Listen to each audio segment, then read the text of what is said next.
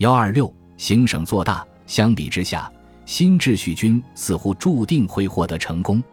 一七九九年，他们中的五百人第一次活动就参加了叙利亚的阿卡之役，击败了法国的拿破仑·波拿巴。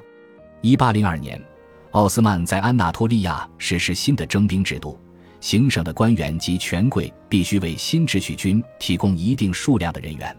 一八零五年，该制度又推广到巴尔干，但征兵人员遭到强烈抵抗。到了一八零六年，在伊斯坦布尔、安纳托利亚与巴尔干，这支部队一共有二点五万多名士兵及一千五百名军官。海军的改革同样缓慢且问题重重。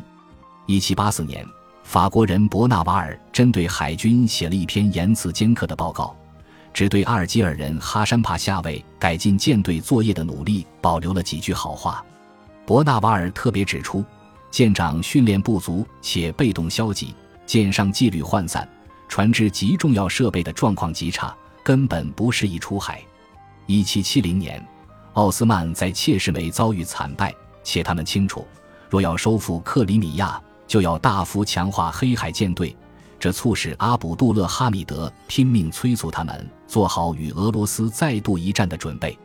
十八世纪八十年代中期，奥斯曼建造了西班牙大帆船。双桅帆船、单桅帆船，还从瑞典购买了一艘战舰，从英国购买了一艘同底战船。一七八八年四月二十三日，奥斯曼舰队浩浩荡荡驶入黑海与地中海。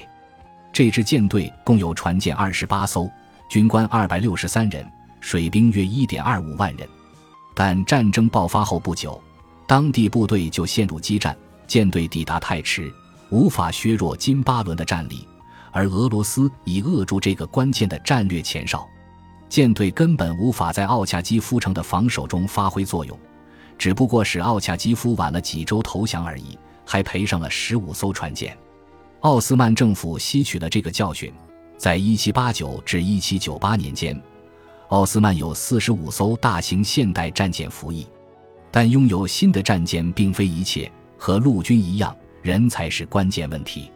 为了解决伯纳瓦尔所指出的舰长素质太差的问题，奥斯曼建立了一套新的军官训练制度，成立了专门学府，传授造船工程知识与航海的基本原则。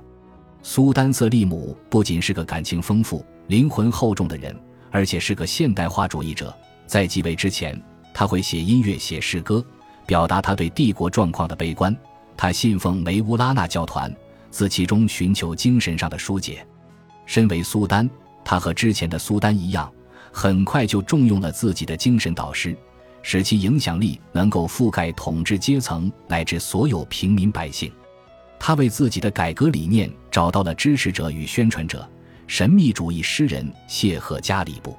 一七九一年，加里布被任命为梅乌拉纳教团加拉塔分会的谢赫塞利姆成了那里的常客。他不仅提高了梅乌拉纳教团的知名度和影响力，支持教团在整个帝国的活动，并整修十三世纪教团创始人贾拉勒阿尔丁鲁米在安纳托利亚中部科尼亚的陵墓。谢赫加里布则写了许多诗，颂扬苏丹在军事改革上的成就。小达达人阿卜杜拉埃芬迪曾在改革报告中引述苏莱曼一世时代的禁卫军精神。谢赫加里布写到这些改革时。也引用了奥斯曼传统中耳熟能详的观念，以降低人们心中改革的威胁性。有一首诗的开头这样写道：“塞利姆陛下塑造了时代的正义，重新为我们的信仰与国家带来繁荣。真主的启示照耀下，他的悟心为国家创造了独特的韵律和理性概念。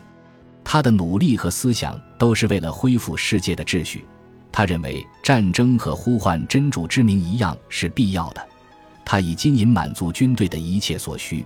真主的宠爱为他的许多事业带来功勋与名声。收尾的诗节则描述了他为炮兵团新建的军营。无疑，在塞利姆的心目中，他偏爱的梅乌拉纳教团传道者正好可以抗衡禁卫军的盟友拜克塔什教团。而且，随着梅乌拉纳教团的成长，拜克塔什的影响力也减弱了。然而，苏丹并不仅仅依赖梅乌拉纳教团，他还在改革中引用伊斯兰教法，以淡化改革偏离旧制的色彩。